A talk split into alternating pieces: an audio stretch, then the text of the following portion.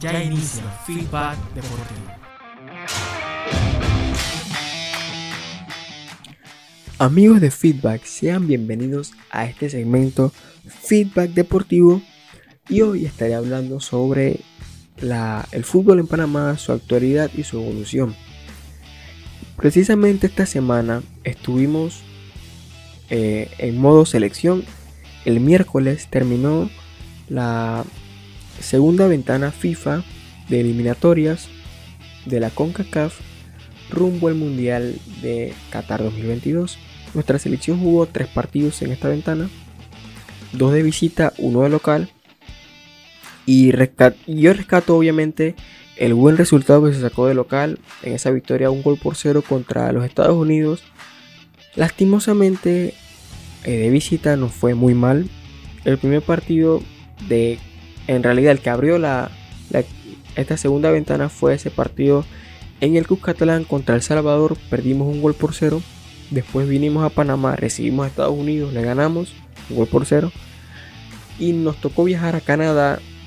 El viaje más largo que ha hecho una selección o que hará una selección en esta eliminatoria. Eh, desde Ciudad de Panamá hasta, hasta Toronto.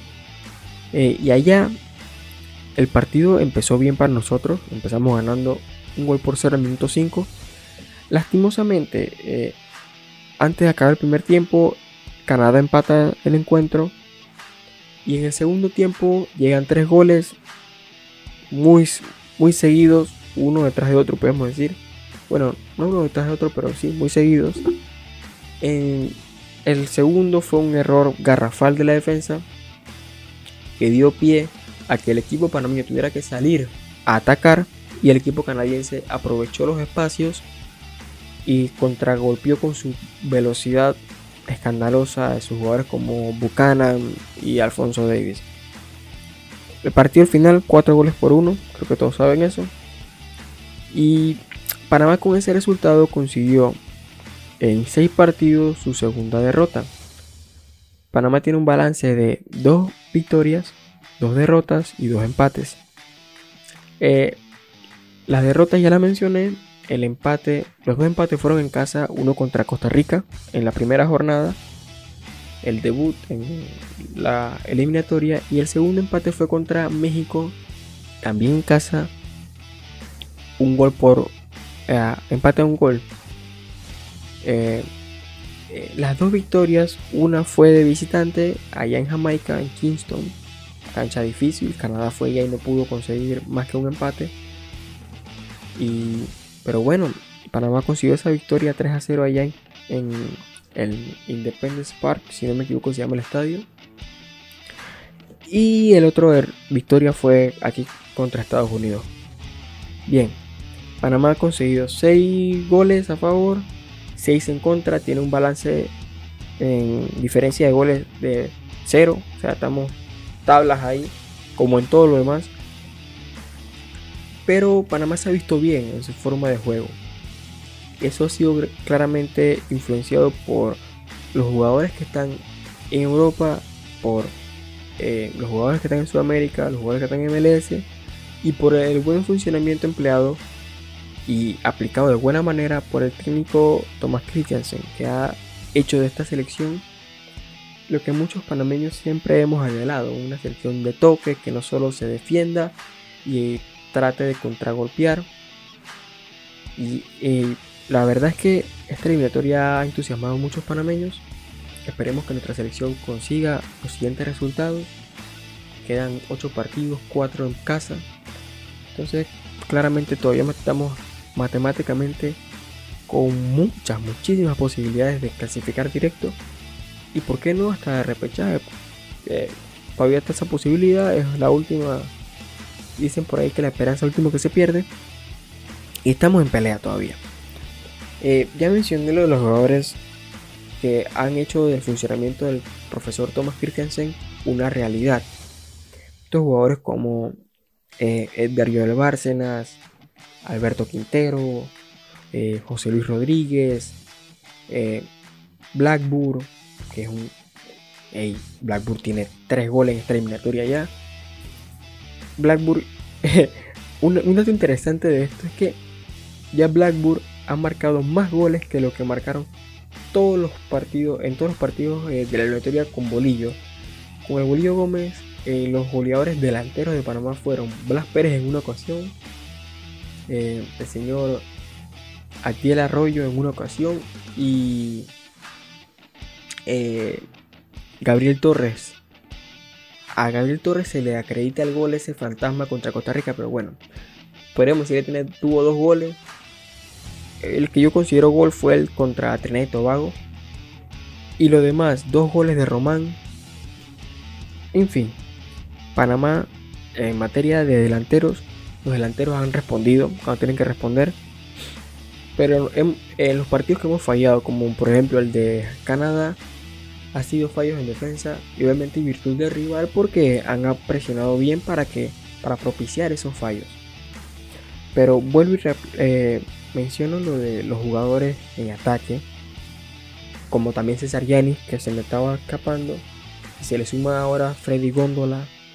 Nos, faltaba, nos faltó Alberto Carrajilla para esta serie de partidos, pero también está en esa salsa.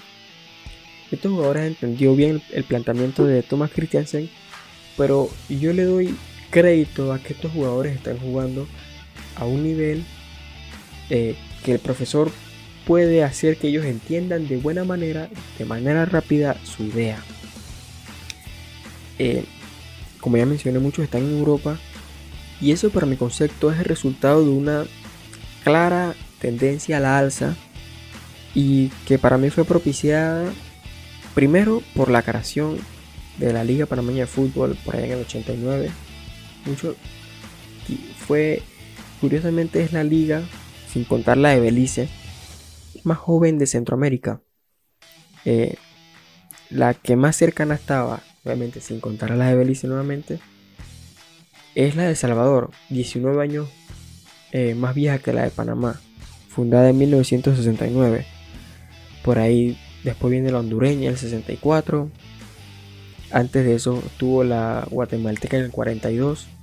Curiosamente la Liga de Nicaragua, aunque ha tenido altos y bajos, fue fundada en el 1933 y la más vetusta de Centroamérica ha sido la es, mejor dicho, la Liga Costarricense. ¿Qué quiero decir con esto?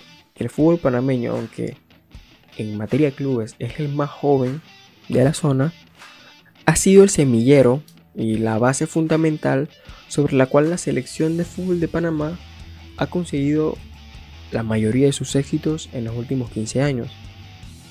Eh, lo digo porque aunque los jugadores en el momento que consiguieron esos éxitos ya estaban jugando afuera, todos salieron de aquí de Panamá, todos salieron de la ANAPROF en ese momento, eh, por ahí del 2000, 2001, del 2000 al 2010, la mayoría habían salido ya al exterior, los Roman Torres, Baloy, eh, Blas Pérez, Tejada, Gavilán, todos salieron de aquí de la LPF y todos elevaron la calidad de la, selección y elevaron su propia calidad en beneficio de la selección. Eso ha traído como consecuencia que, la, que Panamá haya elevado su nivel y que actualmente nuestro nivel futbolístico esté por encima de Guatemala, al menos a nivel de selecciones. Guatemala que eh, por ejemplo, tiene una de las ligas más vetustas del Centroamérica, como ya mencioné. Una liga que obviamente le debe proporcionar muchos jugadores al fútbol guatemalteco, a la selección de Guatemala, pero que no han dado la talla cuando se les da la oportunidad. Eso no es tema de nosotros, el tema de nosotros es Panamá. Y Panamá eh, ha evolucionado claramente en selección y en LPF, pero todavía queda un largo camino por recorrer en materia LPF, que creo que es la que ha quedado un poco rezagada eh, si la comparamos con la selección, que la selección ya fue un mundial, siempre eh, está siendo muy aguerrida en la zona de CONCACAF. Eh, hemos llegado a dos finales de Copa Oro y, en cambio, nuestros clubes, cuando les toca representarnos en el ámbito internacional, quedan debiendo. Si, han sido un par de secciones como la del Tauro en su momento, el Árabe Unido, momento por allá del 2012, por allá. Pero por lo general, cuando los equipos panameños les toca jugar afuera, les va mal. No hay otra manera de definirlo, les va mal. El caso más reciente, los dos últimos casos más recientes, han sido los de estas últimas dos temporadas. Primero, en la temporada del COVID, o sea, la temporada que es del 2020, en Liga con CAF nos representaron Tauro, CAI y San Francisco. Eh, dos de esos partidos se jugaron aquí en Panamá, en el estadio Rommel Fernández. Estadio que ese momento estaba horrible la cancha. Y los dos partidos se perdieron.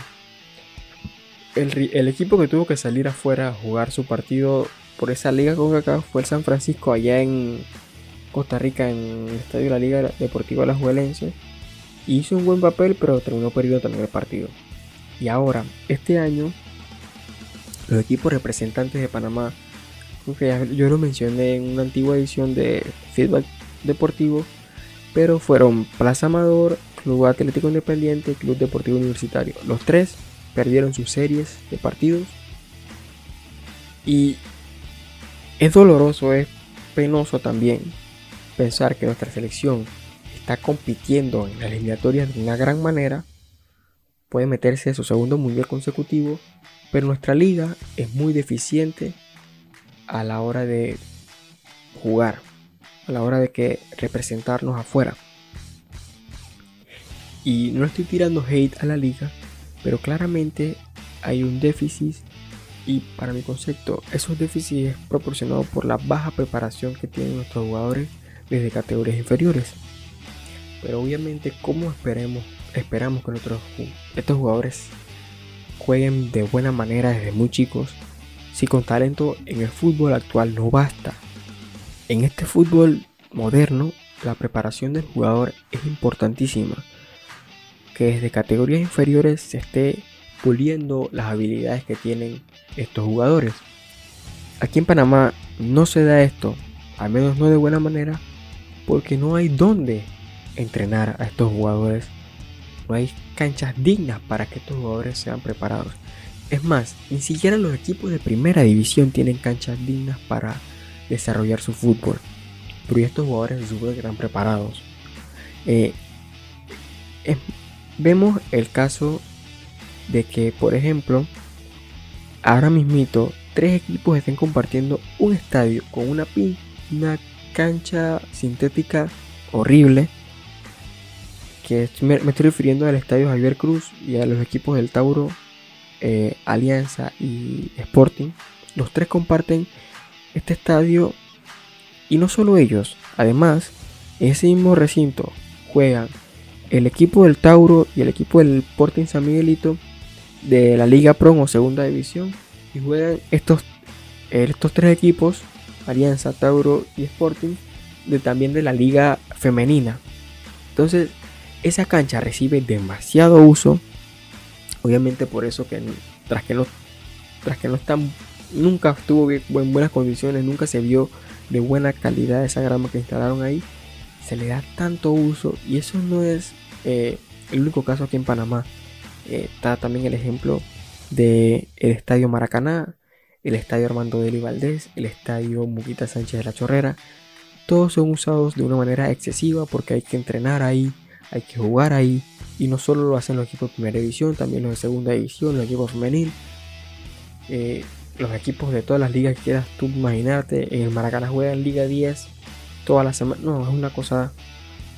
Entonces, esto obviamente perjudica a nuestro fútbol, perjudica a la manera en que se desarrolla la primera división, porque los escenarios no son buenos.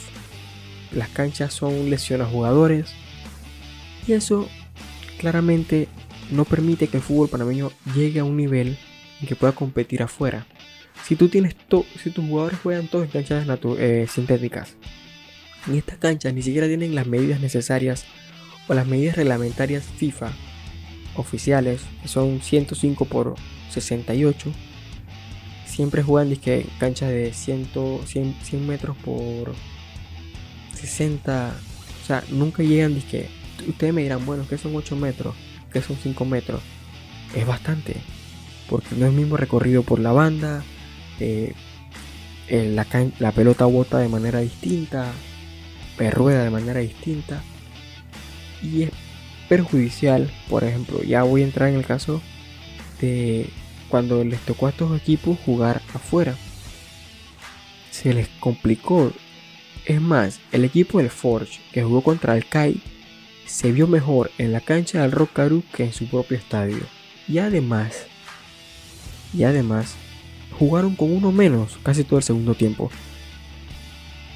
Preocupantísimo eso. Obviamente, si quizás el Kai hubiese tomado una, una ventaja, como en su momento la tomó contra Toronto, jugando en el estadio Marta Sánchez, pero no cumplió los requisitos entonces. Hay un sinfín de canchas eh, sintéticas y ninguna cumple los requisitos eh, con CACAF y se están perjudicando ellos mismos. Jugaron el estadio Rocaru, una cancha eh, natural y ni siquiera les permitieron jugar en la liga para que fueran aclimatándose a la cancha para quizás sacaran una ventaja. Se veían mejor los equipos visitantes en el Rocaru que el propio equipo panameño. Y fueron los tres casos. Pero bueno, esa es la idiosincrasia de nuestro fútbol. Tenemos que mejorar eso. Tenemos que, que empezar a crear una cultura futbolística. Apoyemos nuestra liga, que de ahí salen nuestros jugadores. Queremos que creen una identidad con un equipo. Que apoyen a cualquier equipo el que sea de su agrado.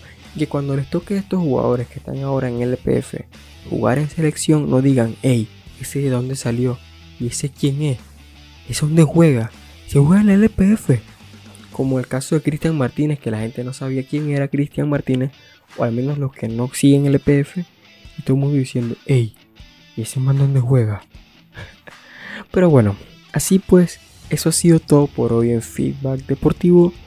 Eh, está escuchando Feedback Juvenil a través de Radio Estéreo Universidad 107.7 FM y no se despegue del radio porque seguimos con mucho más.